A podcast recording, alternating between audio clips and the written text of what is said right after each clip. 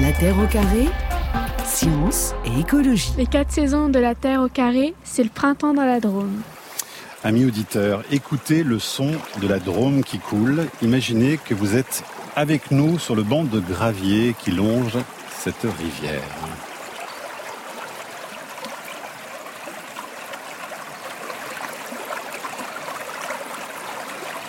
Est-ce que derrière votre poste, vous sentez la puissance que dégage cette rivière? Est-ce que vous entendez le chant des oiseaux, les libellules? Est-ce que vous apercevez les orchidées et même les barrages de castors? Lucille Béguin, Philippe Luret, Sabine Girard et Stéphanie Gentilhomme. Si je vous demande spontanément, à tous les quatre, de me donner l'adjectif qui vous semble le mieux caractériser euh, cette rivière, Philippe, ce serait lequel pour vous? Bleu turquoise. Lucille? Vivante. Sabine? Attachante. Attachante. Et Stéphanie Source de fierté. Ah, très bien. Alors, on va en parler évidemment pendant toute cette heure avec vous. Philippe Luret, vous êtes naturaliste, un responsable de la gare des Ramières et de la réserve naturelle des Ramières. Qu'est-ce que ça désigne d'abord, ce, mot ramière exactement? Alors, la ramière, c'est euh, le nom euh, local de la ripisylve, qui est la forêt qui pousse en bord de rivière, tout simplement. Ça vient de rameau. Et c'est une forêt particulière, une forêt alluviale, C'est une forêt alluviale particulière, euh, liée à l'humidité, aux nappes phréatiques qui sont en dessous, à la rivière qui coule devant nos yeux. Ouais. Lucille, on présente cette rivière comme l'une des dernières sauvages d'Europe. Alors, est-ce que c'est juste de le dire ainsi? Alors c'est juste de le dire ainsi. En effet, c'est une rivière très sauvage. On pourrait dire aussi une rivière redevenue sauvage parce qu'il y avait la présence d'un barrage qui a été euh, déconstruit.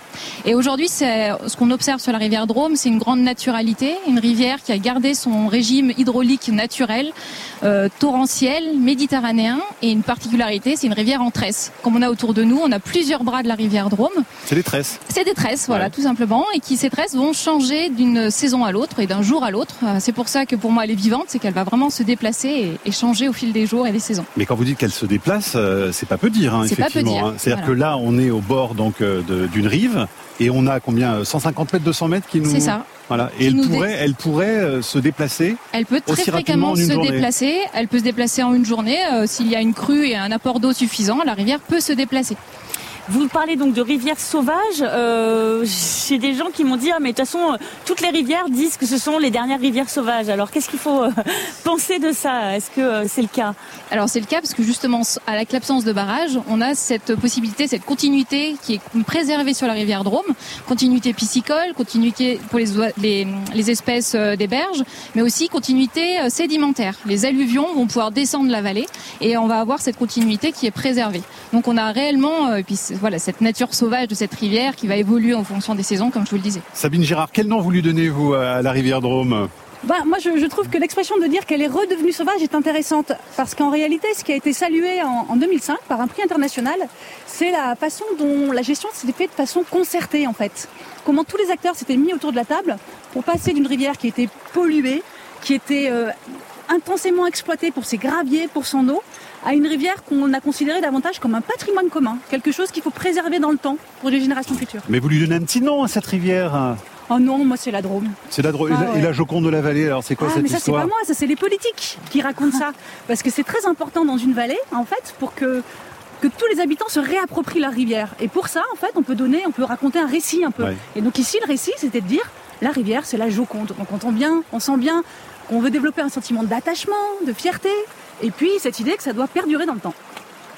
Camille, on va parcourir évidemment euh, cette rivière tout au long de cette heure. Moi, je voudrais juste savoir, est-ce qu'il y a, enfin évidemment, j'imagine il y a des poissons euh, qui passent dans cette rivière. Qu'est-ce qu'on pourrait éventuellement voir euh, passer sous nos yeux, ou en tout cas qui passent sans qu'on les voit là pendant qu'on parle Dans les espèces communes, on va avoir le barbeau, les loches, le hautu, chevenne ou encore spirlin. Alors, par contre, j'aimerais vous parler d'une espèce qu'on va pas voir aujourd'hui parce qu'il y a une espèce nocturne, mais qui est vraiment le joyau de cet écrin qui est la Drôme, qui est l'apron du Rhône.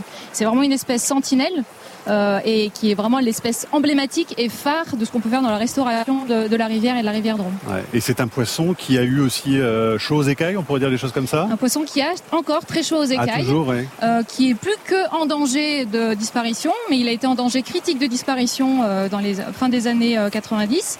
Grâce à des ambitieux programmes de réintroduction et de préservation de cette espèce, il y a un plan national d'action en faveur de cette espèce. Philippe Ce qu'il est important de savoir, c'est qu'il nous a fallu 25 ans, en fait, à peu de choses près, pour passer de, du statut d'espèce en danger critique d'extinction à seulement en, espèce en danger d'extinction. 25 ans pour supprimer le mot critique. Stéphanie Gentilhomme, vous disiez au début de l'émission, dans l'adjectif que vous avez demandé Mathieu, fierté. Pourquoi? En quoi vous êtes fier de cette rivière?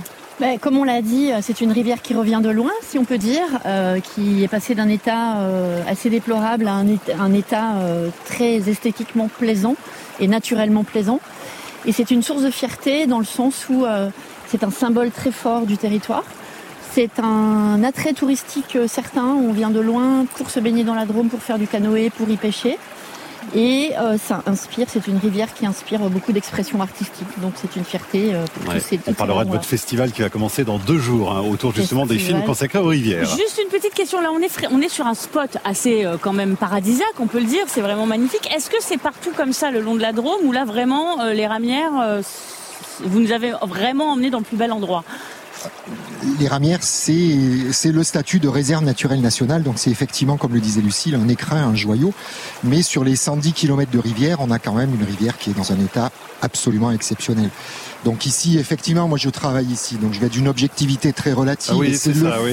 de fait le plus bel endroit du monde. Mais oui. Mais vous allez avoir des hordes de touristes qui vont débarquer, ça va être. Alors pas trop ici parce que l'accès est un petit peu plus difficile. Les, activités de baignade et de canoë se pratiquent plutôt en amont en fait de, la réserve et en amont de la ville de Cré, même plus précisément. On a dû pas mal marcher hein, pour venir. Euh, c'est vrai. Vous vous baignez tous dans cette rivière, Lucille Ah, on, s'y baigne. À partir de quand vous euh, commencez à le faire Ah bah à partir du mois de juin, on va dire. Mais après, pour les suivis scientifiques, on est souvent les pieds dans l'eau et on essaye de pas se baigner, mais des fois on tombe à l'eau. Philippe, on a fait un petit live pour Instagram tout à l'heure avant l'émission. Vous m'avez dit la température c'est 15 euh, degrés à peu près en ce moment. Une quinzaine de degrés, peut-être un petit peu plus, mais ça peut ça peut monter à ça peut monter à 25 en été. Absolument. Moi j'ai appris à nager dans cette rivière, donc c'est pour ça que j'y suis particulièrement attaché. Enfin là, on peut pas beaucoup nager quand même parce qu'elle est très basse. Hein. Pas ici, mais en, s'entraînant, il suffit de se laisser glisser sur le dos. il y a des techniques de nage en rivière. Ça va parce que le courant quand même, il est assez fort aussi faut apprendre, faut, on acquiert le sens de la rivière en la pratiquant.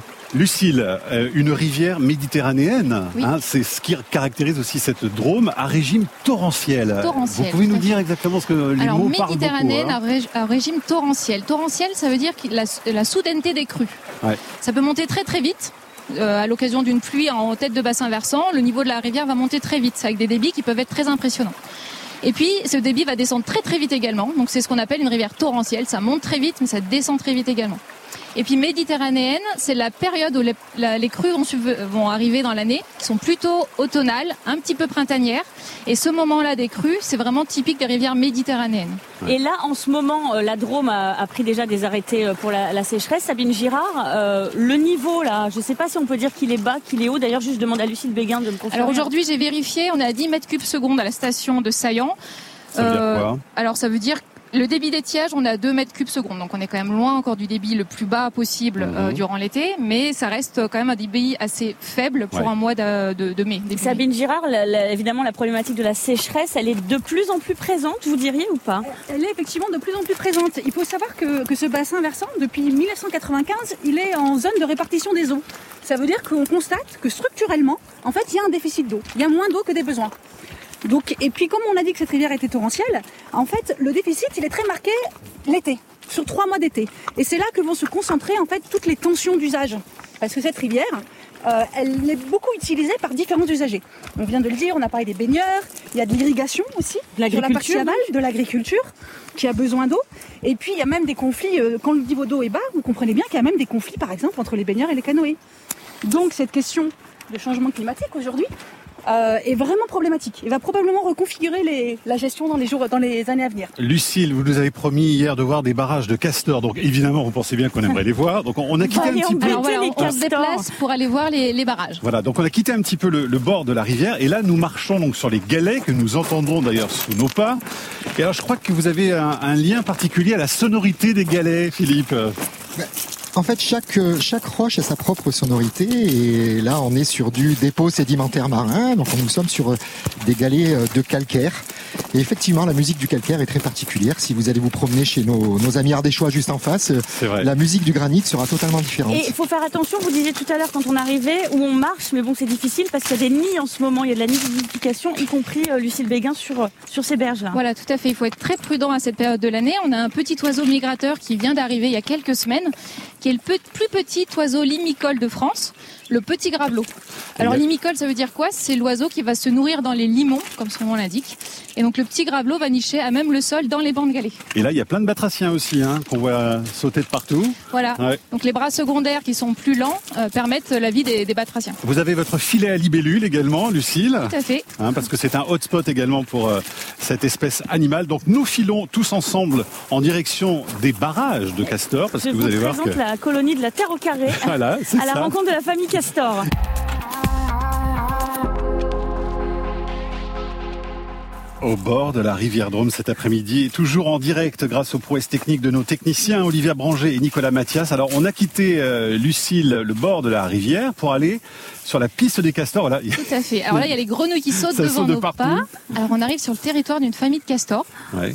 Est-ce qu'on les dérange, pardon, mais Alors non, le est impoli castor, comme l'apron, est une espèce nocturne. Donc là, aujourd'hui, on va pas, on aurait vraiment beaucoup de chance d'en voir un, mais c'est une espèce qui la nuit va rester dans son terrier, donc euh, on ne pourra pas l'ob- l'observer. euh, Donc là, Lucille, c'est un bras secondaire hein, de la rivière. C'est Voilà, ce qu'il faut expliquer, hein, parce qu'ils Donc vont pas construire leur barrage là où le courant est le plus fort, j'imagine. Tout hein. à fait. Ici, on est sur une frédière. On est dans une résurgence de la nappe phréatique.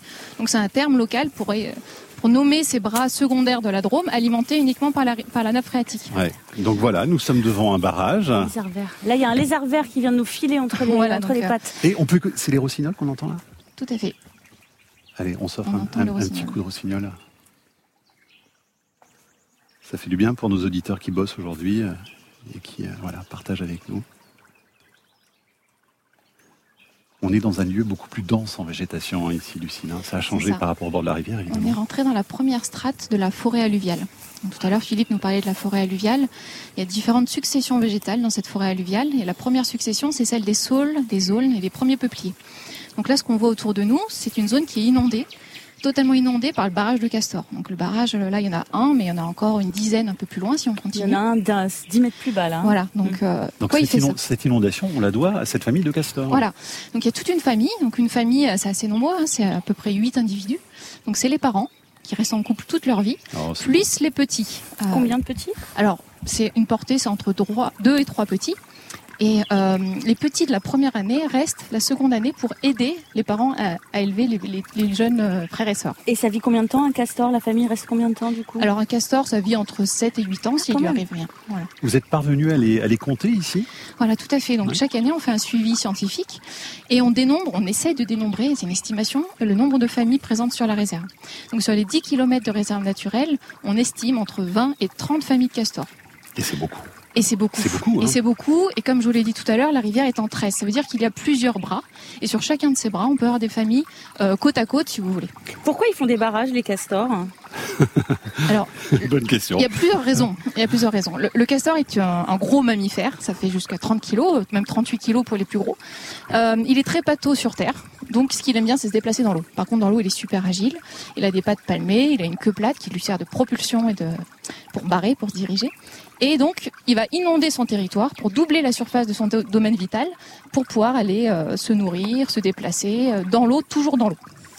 Et puis l'autre raison, c'est euh, surtout de maintenir l'entrée de son terrier toujours sous l'eau pour préserver des prédateurs qui pourraient rentrer dans le terrier. Et c'est la raison des barrages. Et c'est la raison des barrages. C'est pour maintenir ce terrier sous l'eau. Maintenir le terrier sous l'eau. Mais alors là, c'est c'est incroyable parce que vous les avez comptés, Philippe, le nombre de barrages là sur ce bras ou pas? Alors, Il y en a plus de 10 là sur ce petit bras. là. 10 barrages donc par la même famille de castors. Absolument. Ouais, tous les combien à peu près? Il y a une régularité ou pas? Mm, Non, c'est le, le castor a la- a- est comme l'humain. Il crée les conditions de sa survie. C'est ça qui est extraordinaire avec cet animal, c'est qu'il va agir sur son environnement pour pouvoir se déplacer en toute sécurité comme euh, et, et- et nicher en toute sécurité. Je suis en... Donc- Ouais, allez-y, pardon. do- Donc là, euh, les barrages, non, c'est en fonction de, de- du degré de pente en fait. Ouais. Et, euh, et donc euh, il, là, c'est tous les 20, 10, euh, 50 mètres selon les distances. Je suis en train de chercher, mais j'arrive pas à retrouver l'info. Mais il me semble que j'avais lu quelque part que au Canada, me semble-t-il, les castors posent des problèmes. C'est ça, Lucille Béguin? En quoi ils peuvent Alors, poser des problèmes, En, les castors? en effet, les castors peuvent poser des problèmes parce qu'ici, on parle d'un tout petit barrage. hein, on est sur euh, 3, 3 mètres de large. Euh, au Canada, il y a des barrages qui sont visibles par le- par l'espace, depuis les satellites. Euh, Ah donc, oui. il y a des barrages qui sont, peuvent être vraiment gigantesques et qui peuvent inonder des secteurs entiers. Alors, quand il n'y a pas d'habitation, quand il n'y a pas de route, quand il n'y a pas de culture, c'est pas grave. Quand à côté, il y a des plantations, des cultures du maïs ou du peuplier, le castor peut en effet euh, occasionner des dégâts. C'est un vrai végétarien, hein, c'est ça? Totalement végétarien. Ouais, donc il à boulotte du 100%. bois. Il boulotte du bois l'hiver Ouais. et des végétaux hydrophytes l'été. Et on sait comment ça digère le bois, cet animal? Il y a un... Alors ça, j'avoue que je ne sais pas. J'imagine qu'il doit avoir un microbiote euh, d'enfer pour pouvoir digérer Ouais. le bois. Donc là, on n'est pas aux bonnes heures pour les voir. hein. Les, les castors, il faudrait arriver très tôt le matin ou, Ou tard le soir. tard le soir. La présence humaine les dérange ici ou ils sont plutôt habitués? Alors ça dépend. Sur la réserve même, les castors sont plutôt sauvages parce que peu habitués au dérangement humain.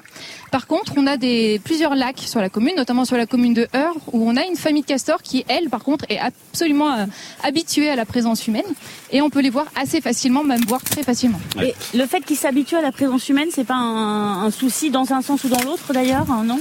Alors c'est pas un souci parce que c'est un animal qui reste quand même aquatique, donc principalement euh, tout, enfin, toujours dans l'eau, ou vraiment que euh, quand il est en- hors, hors de l'eau pour ses chantiers d'abattage, mais qui est plutôt au milieu de la nuit. Donc non, il n'y a pas de risque euh, de avec l'être humain. Lucille, on trouve des loutres également hein, ici. Donc là, on passe à l'animal carnivore. Tout à fait. Hein En haut de la chaîne alimentaire. Donc le, le castor, un herbivore, la loutre, c'est totalement l'inverse, c'est un super prédateur Ouais. en haut de la chaîne alimentaire. Donc un mode de vie complètement différent. Ouais. Mais la, pardon, la loutre va pas manger le castor. hein. Alors non, il n'y a pas de chance. Euh, la loutre étant quand même un petit peu plus petite que le castor, Ouais. euh, la loutre, elle va plutôt manger des poissons, des, des crustacés. Bonjour messieurs, dames. Je vous vois traverser le petit ruisseau. Bonjour madame. Vous allez bien? Très bien. J'ai vu que vous aviez passé un long moment au bord de la rivière hein, tout à l'heure. hein. Vous avez vu. Oui, on Ah. était tellement bien. C'est vrai, bon, on vous a quand même repéré. Ça va C'était agréable? Ah bah voilà, euh, c'était super agréable. Vous êtes d'ici ou pas? Oui, enfin d'ici, oui, de la Drôme, oui. Et vous l'aimez cette rivière? Ah bah on y vient souvent. C'est vrai? Vous aussi, monsieur? C'est très agréable ici. Vous êtes très attaché? Belle nature. euh. Et puis là, vous êtes tranquille. Hein Ah bah. C'est juste l'équipe de la Terre au carré qui vous a dérangé Et finalement. hein. toute l'année, on est bien. C'est vrai. Bon, ben on Il vous... faut venir euh, moult, euh, enfin au printemps, Ouais. en été, Le à dites pas trop, vous allez avoir plein de monde après. Mais non, mais c'est complètement différent. À tout- hein Faut pas le répéter. Gardez le secret. Eh ben, on va essayer, on va essayer, c'est que entre nous. Allez, bonne balade en tout cas à vous. Au revoir. Merci beaucoup.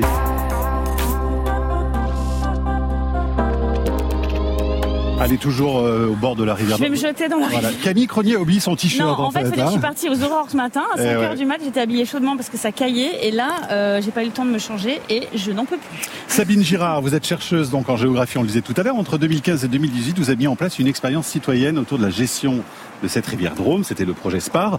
Sans rentrer dans les détails, qu'est-ce que vous retenez de cette expérience citoyenne d'implication justement euh, ce qui est très intéressant, c'est ce que ça produit chez le citoyen, justement. Et ça produit deux choses. Une meilleure connaissance de comment se construit une action publique. Et en fait, c'est difficile. Et ils peuvent finalement avoir de la part pour améliorer la qualité du débat en amont des décisions. Ça, c'est le premier point. Et le second point, c'est qu'on développe aussi quelque chose qu'on pourrait appeler l'agir citoyen. Cette idée qu'en fait, on peut aussi à sa mesure et pas tout laisser au pouvoir public. En France, on a un peu tendance à critiquer les pouvoirs publics sans rien faire. En fait, il y a aussi plein de choses qu'en tant que citoyen, on peut faire. Eh ben, c'est le message qu'on va retenir. Stéphanie Gentilhomme, vous êtes donc la co-organisatrice du festival Les Yeux dans l'eau, festival international de films de rivière. Je ne savais même pas que ça existait. La prochaine édition, c'est dans deux jours. Vous êtes une néo-rurale, hein, c'est comme ça qu'on peut vous appeler. Absolument. Vous vivez aujourd'hui au bord de la Drôme. Les Yeux dans l'eau, donc c'est un festival euh, itinérant, hein, c'est ça? Alors cette année, il est itinérant. Euh, il se déploie des sources de la Drôme jusqu'à l'embouchure de la Drôme avec le Rhône, Ouais. avec un petit crochet sur un petit cours d'eau qui s'appelle le Roubion, qui se jette dans le Rhône.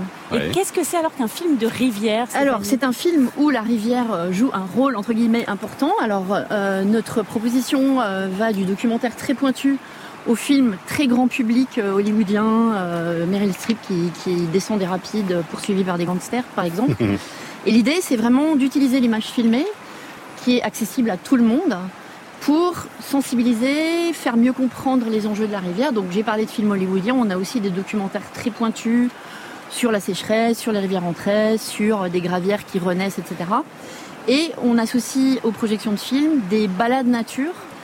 Et l'ambition du festival, c'est peut-être un petit peu d'amener les gens avec quelque chose qui est divertissant, qui plaît à tout le monde et qui peut séduire pour aller petit à petit vers des contenus plus pédagogiques. Et, euh, Est-ce qu'il y a des films qui ont été tournés ici, au bord de la Drôme alors on a la chance cette année d'avoir un film qui a été tourné à Die, au, au camping de Die, qui s'appelle À l'abordage, dont Ouais. le réalisateur est Guillaume Braque, C'est sorti l'année dernière. qui est hein. sorti l'année dernière pendant le confinement et on est très très content, on va le projeter en plein air à Cré le 2 juin et à Porte-les-Valences au cinéma, le Train Théâtre.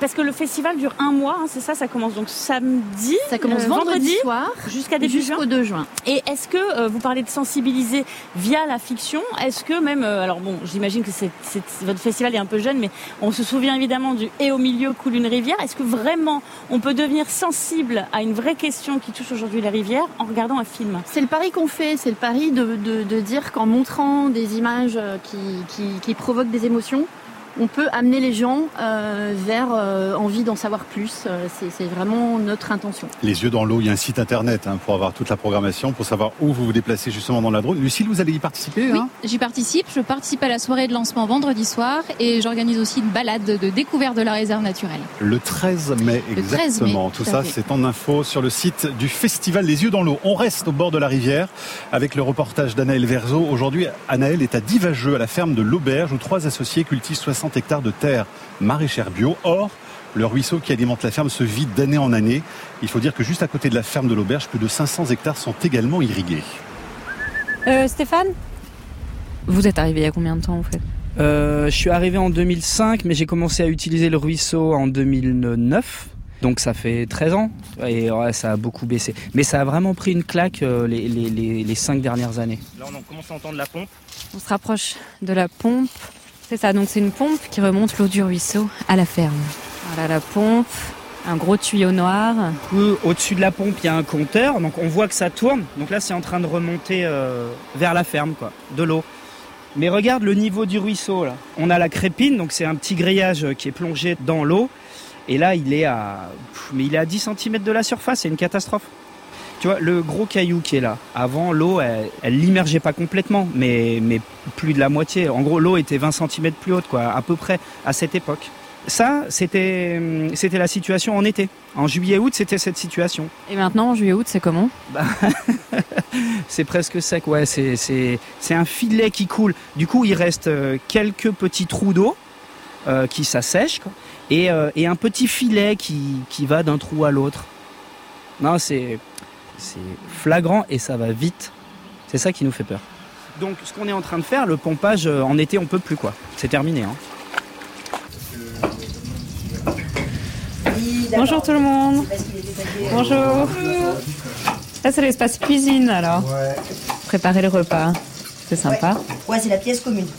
Pièce commune, voilà, quatre personnes en train de couper oignons, carottes. Qu'est-ce que vous préparez là ce midi? Oui, avec des carottes et puis une petite euh, salade de crudité. Tout en bio? Tout en bio, nature et progrès, ouais. Et ce sont des produits du... de l'exploitation ou pas? Tout à fait. On a une, euh, on fait une quarantaine de légumes, euh, tout en vente directe, euh, à peu près 40 tonnes de légumes par an qu'on vend au marché euh, à Cray. Et 95% en vente, di- en vente directe pure, c'est-à-dire au marché. Sinon, un petit peu les épiceries, mais que local. Donc, euh, trois associés. euh, Fanny, ça fait combien de temps que vous travaillez là? Et bah moi, je suis la petite dernière de- du GAEC, donc du coup, ça fait un peu plus que deux ans. Bah, L'année où je suis arrivée, c'est la première fois que notre ruisseau euh, ne coulait plus, enfin a connu des jours sans eau. Et c'était à l'époque notre seule manière d'irriguer la ferme, dans laquelle j'étais censée rentrer et m'associer. Donc, la particularité de cette ferme, c'est qu'en fait, on a quasiment presque 20 hectares d'un seul tenant. Et donc, Donc sans eau, vous pouvez pas travailler, vous avez plus de culture c'est ça. Donc vos voisins, je caricature un peu, mais vos voisins font de la semence vendue au loin et pompent beaucoup d'eau. Vous, faites du bio et vous vendez localement, mais vous n'avez plus assez d'eau. C'est ça. C'est-à-dire que nous, on était vraiment en danger, on était inquiets. Et on nous a dit, non, non, euh, l'État nous, ne donne plus de droit d'eau. euh, nous, il n'y a pas moyen qu'on lâche un droit d'eau. euh, C'est notre, c'est nos acquis, nani, nana. Bon, bref, voilà. Donc, c'était très compliqué. Un voisin nous propose un, un droit d'eau en dépannage pour une année. C'est refusé C'est refusé par qui? Par le syndicat d'irrigation. Et un voisin qu'on ne connaissait presque pas, à lui restait un droit d'eau, il était à la retraite, et il a bien voulu nous le fournir. Donc on, on s'est raccordé au réseau d'irrigation collectif. Mais s'il n'y avait pas eu ce voisin euh, généreux et, et qui en plus nous a rien demandé, c'est-à-dire c'était juste, c'était un don. C'était gratuit. Un véritable don, voilà. Ah ok. Si on n'avait pas eu ça, comment on aurait fait? Donc là, en fait, nous, ce que ça nous a montré, c'est qu'en fait, on n'est pas les seuls dans cette situation. Il y en a plein qui sont là, limite, ou des jeunes. Déjà, il y a le problème d'accès à la terre. Bah, si on a en plus le problème d'accès à la terre avec irrigation. Et est-ce qu'on est capable aujourd'hui de partager ces droits d'eau, de modifier nos pratiques, de mettre des cultures euh, moins gourmandes en eau, de privilégier des cultures vivrières qui nourrissent localement? En fait, toutes ces questions-là ont été euh, mises au jour euh, par notre, notre souci. Quoi. En fait, c'est comme si c'était un révélateur. Reportage d'Anaël Verzo, Sabine Girard, l'assèchement des rivières ici dans la Drôme. Est-ce que c'est un problème dont on a pris suffisamment la mesure? On, en est conscient depuis longtemps, mais aujourd'hui c'est encore, encore malheureusement d'actualité et d'autant plus d'actualité. Ouais. Le, le récent bilan montre qu'en fait, au lieu de diminuer les usages de l'eau comme c'était prévu, on les a au contraire augmentés de 15 à 20 Philippe Huret, pour ceux qui souhaitent découvrir votre magnifique rivière, vous faites beaucoup de sensibilisation à la gare des Ramières. On a mis le, le lien évidemment hein, sur la Alors terre au oui, carré. La, la communauté de communes qui gère la, la réserve pour le compte de l'État a aussi créé la gare des Ramières, qui est un magnifique euh, outil de sensibilisation et d'éducation Ouais. à l'environnement, dans lequel vous êtes évidemment tous les bienvenus. Et Lucille Béguin, même chose, vous accueillez le, le public pour une découverte de, de la faune ici. Bien sûr. Et de la végétation aussi. La hein. végétation, Il y a de très les belles plantes, orchidées, les hein. orchidées en ce moment qui sont magnifiques. Et le ciel qui se couvre, on a eu un bol. Ouais. hein. Ouais, moi, je, je Un vais gros- plonger dans la rivière. Gros gros nuage qui arrive. hein. L'orage arrive Orage. depuis l'Ardèche. Voilà, donc on a été très chanceux. Merci beaucoup. Euh, pour euh, nous quitter, on va laisser tout simplement la rivière s'exprimer jusqu'à la pub et le, flash de Et demain, on 15h se retrouve dans les vergers. à l'Oriole.